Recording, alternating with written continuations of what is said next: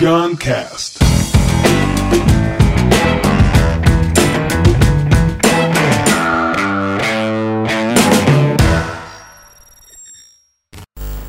Varejo de alimentação. Estou aqui com o Rodrigo Barros, falando sobre gestão pública e agora assunto, o mesmo caba com assunto totalmente diferente. Quer falar um pouco sobre o mundo do varejo de alimentação, já que ele é sócio da Boali e agora assumiu como CEO, presidente lá e é, com esse acúmulo de experiências que ele tem em muitos mercados, está tocando esse negócio de varejo de alimentação e a gente sabe que o varejo como um todo está passando por muitas transformações.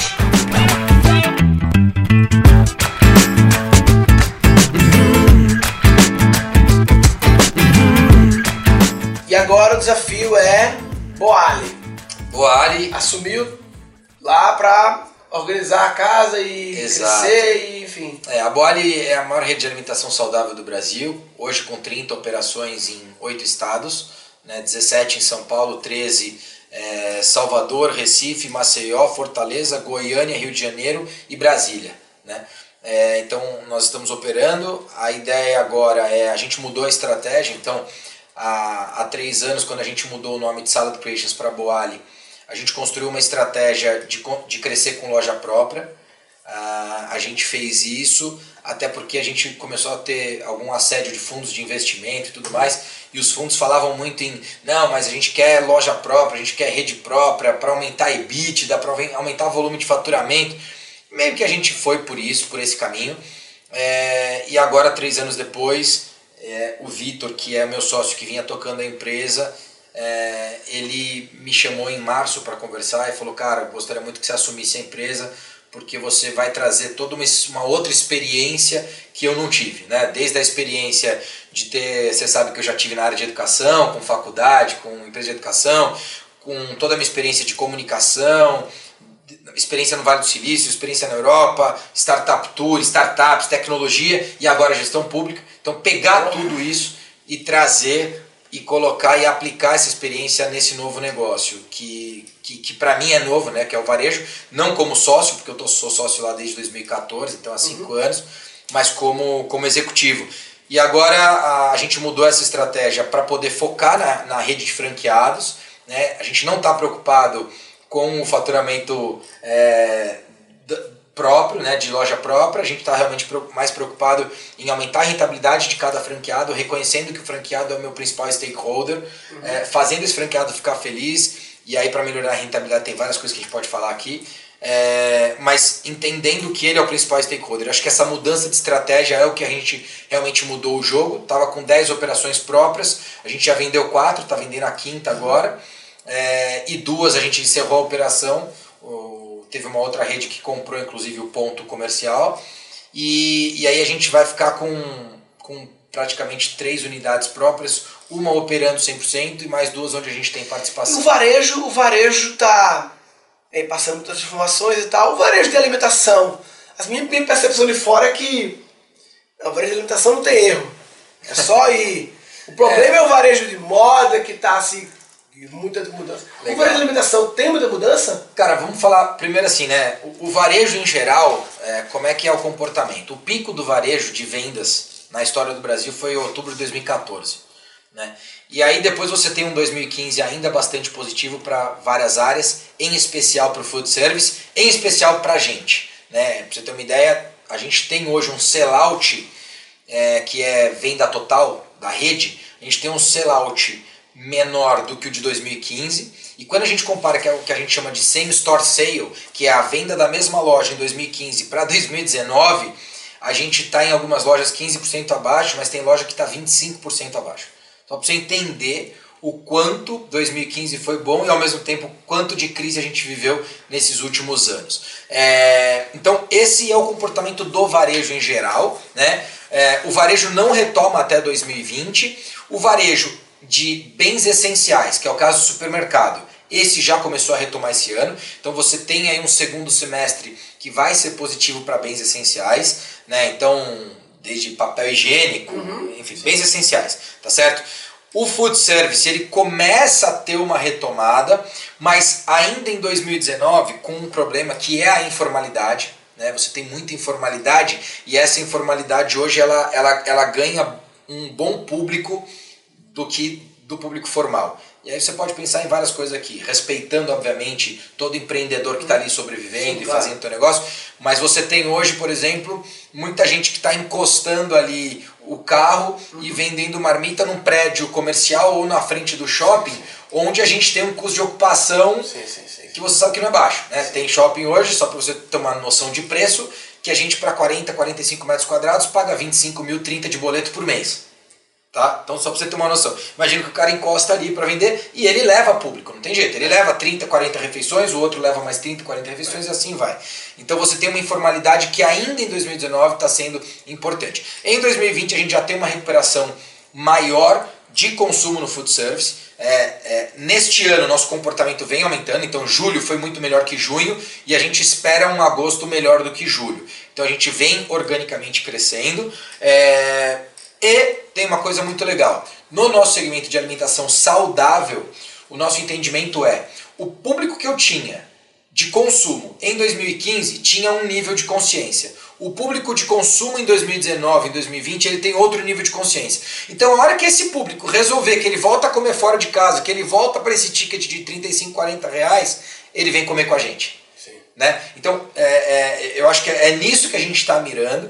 É, para isso acontecer e para o varejo retomar, é muito importante né, todo, todo o plano de infraestrutura que o Brasil tem para viver. Né? Eu conheci pessoalmente, fiz reuniões com o ministro da infraestrutura, que é o Tarcísio, é um cara de carreira, um cara super qualificado.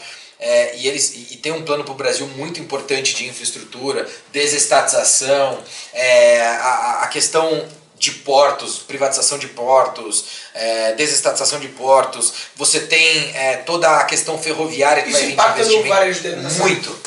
Por quê? Porque o grande dinheiro vem aí. Vai ser investido 7 bilhões é, no negócio de infraestrutura né, no Brasil nos próximos anos. E todos esses projetos estão saindo do forno agora no segundo semestre. E aí, quando você vai investir 7 bilhões, você começa a contratar essa galera. Sim. E essa galera contratada, ela vai ganhar o é. vale alimentação e ela volta a comer fora de casa. Então isso é um, é um mercado que se retroalimenta. Como faz para ter salada por 15 conto? Cara, e é... 40. Então, vamos lá. Essa Primeiro que assim, a gente tem hoje... No shopping não dá, né? No shopping não dá. No shopping não dá. No shopping não dá. Obrigado pela provocação, inclusive. Assim, a gente tem um grande objetivo, a Boali tem um objetivo que é uma visão, eu diria, que é de universalizar o acesso à alimentação saudável no Brasil. Quando eu falo universalizar, é justamente conseguir chegar com a salada a 15 reais. Sim. Né? Porque universalizar você tem que ter duas coisas: distribuição e preço. Então o Brasil é continental. Uhum. Então você precisa ter distribuição, você precisa ter vários pontos de venda. Então, parte disso tá Número um, vamos pensar na Boali na escola.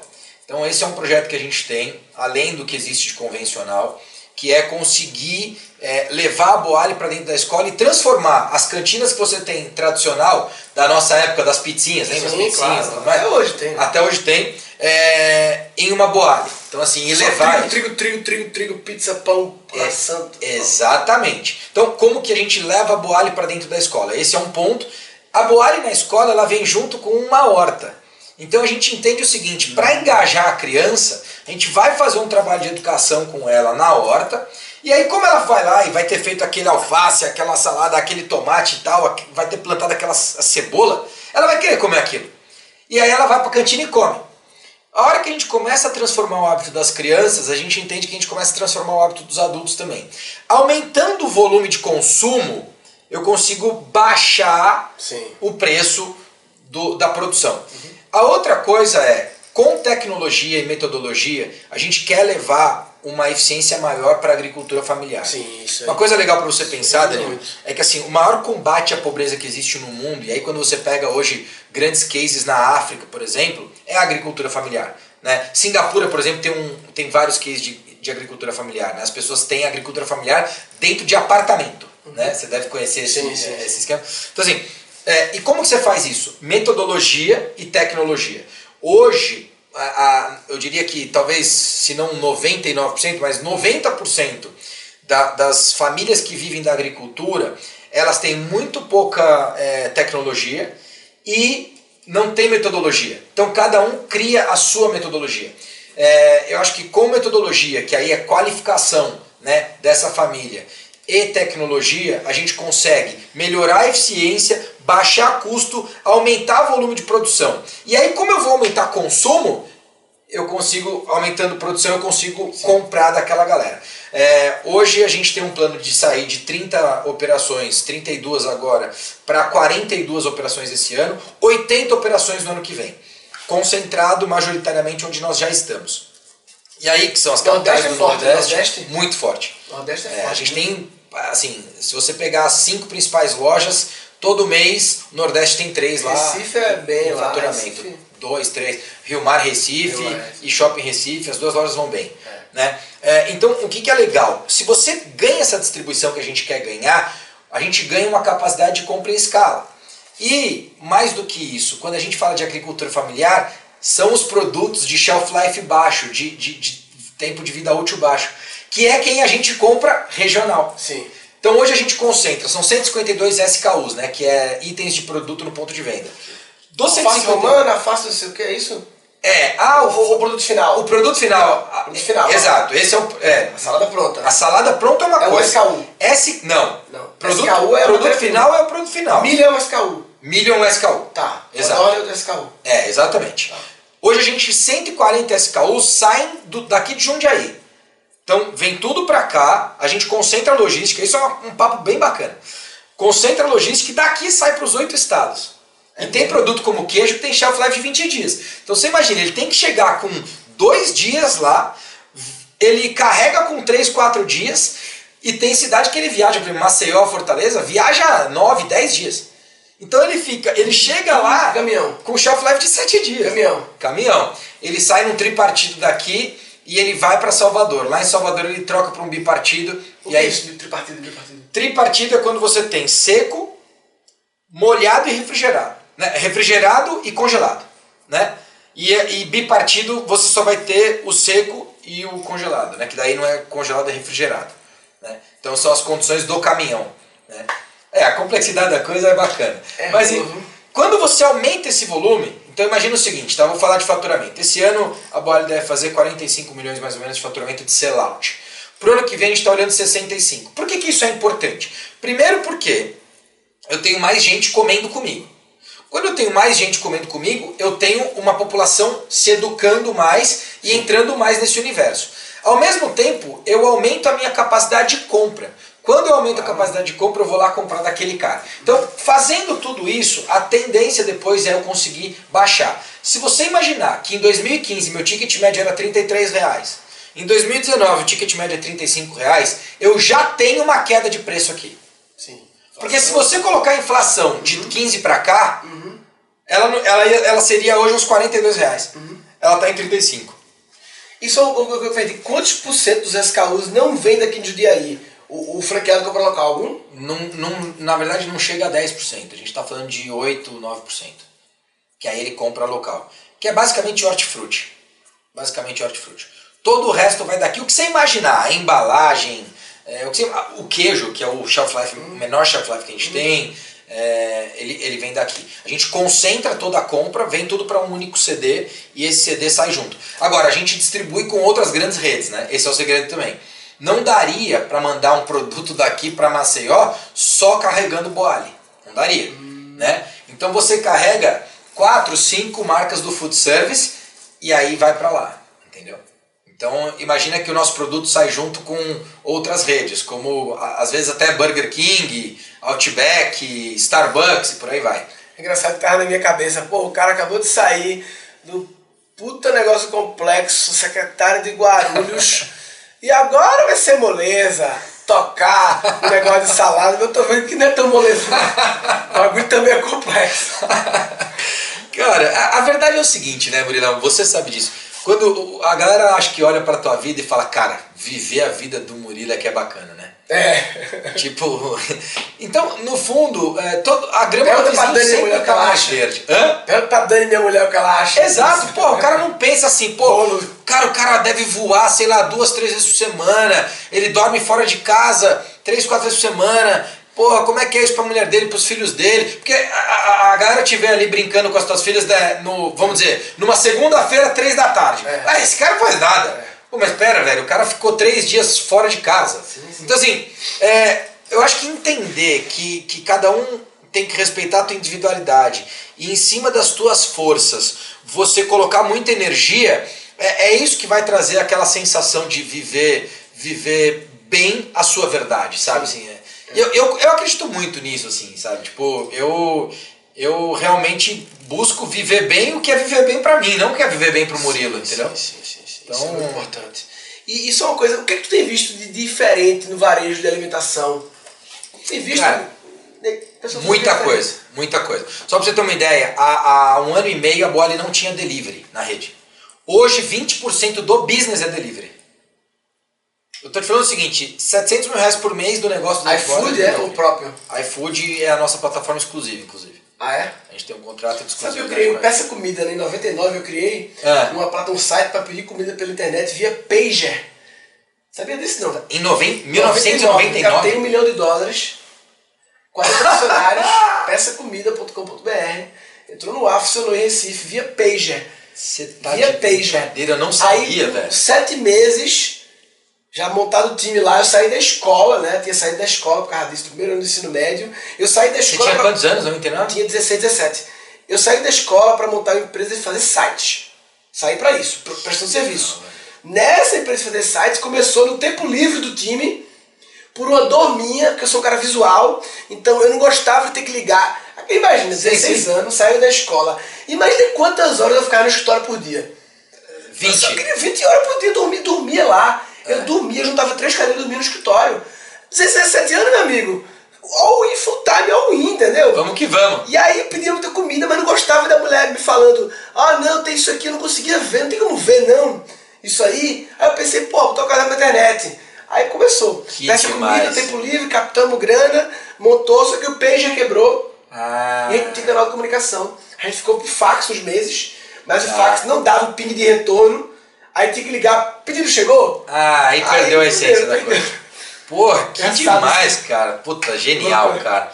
Caraca, demais. Puta, não sabia Peça disso. na, na, Então, na assim, internet cara, tem Os Eu, uma coisa que eu vou fazer, por exemplo, esse final de semana você está super convidado, não sei se você vai estar aqui ou se a Dani vai brigar comigo porque eu estou te convidando para fazer Tá, isso, é? mas a gente vai rolar um hackathon da Boali. É mesmo? É o primeiro hackathon de uma rede de alimentação.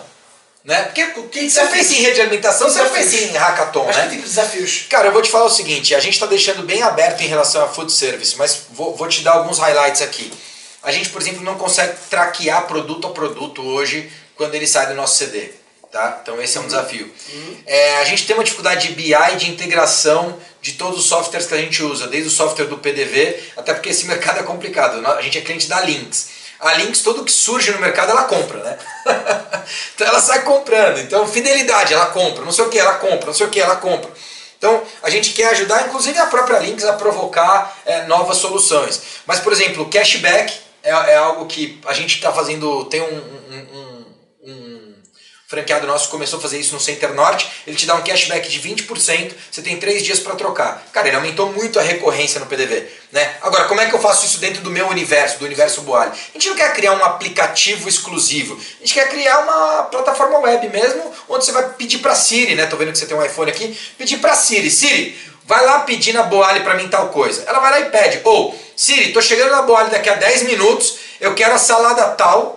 É, e beleza. Aí a Siri já pede para você, entra lá no meu ponto de venda, eu deixo o pedido pronto, você já pagou, porque você já está conectado com, com o meu gateway de pagamento, e você chega só para retirar, teu pedido vai estar lá. Né? A gente quer, por exemplo, pensar num takeaway estilo Dark Kitchen, onde você vai ter lá a tua, a tua, a- o teu armáriozinho, e aí você vai pegar pelo aplicativo, você sabe em que armário vai estar. Então, em vez de eu, de eu te entregar no ponto de venda da loja, vamos imaginar que eu este, eu estou num shopping lá na praça de alimentação, mas eu vou ter um, uma dark lá embaixo, que vai ser um storagezinho, que talvez seja só meu ou que talvez não seja, porque você tem o delivery center agora do Andrés, por exemplo, que está fazendo isso, e eu deixo lá naquele storage. Você passa lá e pega. Agora, eu posso estar no storage dele, mas talvez vai ter lugar que eu vou estar já, que eu posso ter lá tipo uma caixinha de correio, lembra?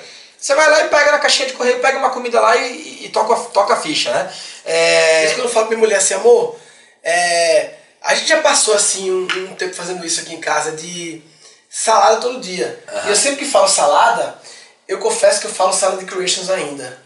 Tá. Eu falo pra Dani. Mas tudo é bem, eu, tá eu, bom confesso, também. Eu falo, Dani, como é que a gente faz? Por que a gente não decide viver só comendo salada de creations aqui em casa? Animal. Eu falei pra Dani. Pô. Então assim, como. Incrível. Não dava pra, pra, pra. Mas aí o problema é de abastecimento. Exato. Tem o problema de abastecimento. Exato. Então, como resolver Cara, o problema de abastecimento para eu poder ter boali todo dia na minha casa? Sensacional tua pergunta. Qual que é a, a visão que eu tenho para isso, tá? Eu vou compartilhar aqui que eu acho bacana. É, quanto mais a gente consegue aumentar pontos de venda, eles não se tornam pontos de venda, eles se tornam pontos de distribuição. distribuição. Então hoje eu não falo mais, por exemplo, ah, quero montar uma loja da Boali. Não, quero montar uma operação da Boali. Uma operação é diferente de loja. É. Então a gente já tem, por exemplo, na Consolação, uma operação que é 100% delivery, só faz delivery. E fatura uma grana, vai super bem. A gente tem, por exemplo, operações hoje de corporativo que ela fatura 80% dela no almoço e 20% ao decorrer do dia. Só que a operação delivery agrega mais 30, 40% de faturamento. A operação takeaway poderia agregar ainda mais e uma operação de assinatura para fazer uhum. o que você está falando. Uhum. Imagina se eu criar uma operação aqui em Cotia, onde eu possa fazer delivery, onde eu possa fazer venda de balcão sim. e onde eu possa também fornecer matéria-prima, fazer programa de assinatura. Sim, sim. Porque qual que é o segredo? A Boali, o grande segredo da Boali é, é montagem de produto. Eu não manuseio produto no ponto de venda. Então a gente monta produto, então a gente precisa de cozinha a gente precisa de um espaço para montar produto. É, é. Tem um turbochef lá, se o produto é quente, ele vai dentro do turbochef, se ele é frio, manualiza. E a montagem faz parte até do prazer, assim, é um pouco tipo fundir, você quer manipular. Então, assim, quando a gente faz poalha aqui em casa, é, como é que é? É na mesa, Sim. o negócio com os alface e seis ou sete negócios Potinhos. pequenos com cebola, tomate, não sei o que. Isso pra mim é fazer poalha. Tá. E, e, o molho, eu boto o bagulho e faço. Isso é uma outra coisa, outra inovação. A gente vai ter em breve, dentro do ponto de venda, um molho boali. Então você vai chegar lá, você quer fazer tua salada. Você passou no mercado, pegou o que você quis, pô, mas eu quero aquele molho da Boali. Legal, você pega o molho da Boali. E você vai ter acesso do molho da Boali, tanto online quanto no PDV. Então, a minha cabeça, inclusive, quando eu te falo que nosso franqueado é o nosso principal stakeholder hoje, tudo que a gente está pensando é como é que eu melhoro a remuneração do meu franqueado. E ao mesmo tempo, eu faço dele um ponto de distribuição para operar em vários modelos de negócio sim, e não num único modelo de negócio. Já se abria. Né? E quem quiser ser franqueado, como é que faz? Meu site tem lá. Cara, é www.boali.com.br. Boali é de boa alimentação, boa alimentação né? sim. Boali.com.br. Quando fala a primeira vez que eu vi esse nome, eu, eu fiquei meio. O que, que é isso, né?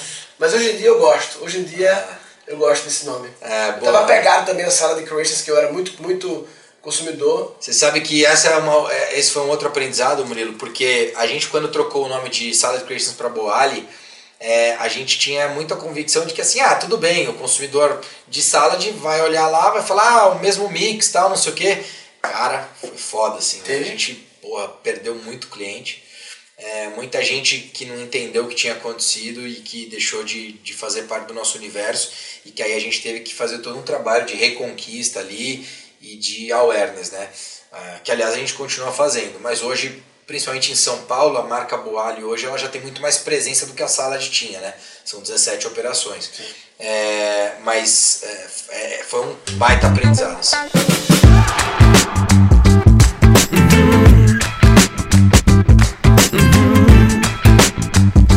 Cara, sobre esse assunto do varejo, eu diria que o que uma coisa que foi na minha cabeça muito é essa você falou agora, nessa visão de, de se abrir a formas de chegar no cliente, né? De entender que no fundo eu sou uma, uma, uma um organizador de matérias-primas saudáveis, um organizador que consegue saber onde é que compra o milho, onde é que compra não sei o quê, e que sabe empacotar tudo, sabe, né? E, e o lance é fazer chegar no cliente, seja a salada pronta, seja matéria-prima, seja delivery, se abrir a. Eu tenho aqui coisas saudáveis, tenho um cliente aqui.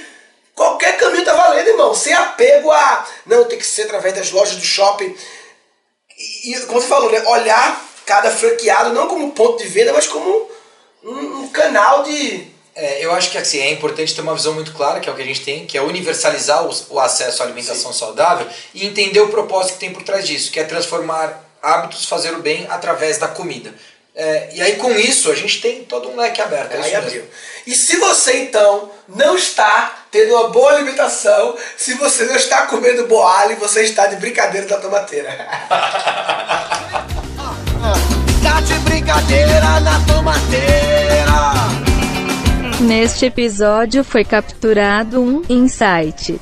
Eu acho que entender que, que cada um tem que respeitar a tua individualidade e em cima das tuas forças você colocar muita energia, é, é isso que vai trazer aquela sensação de viver, viver bem a sua verdade, sabe? Assim,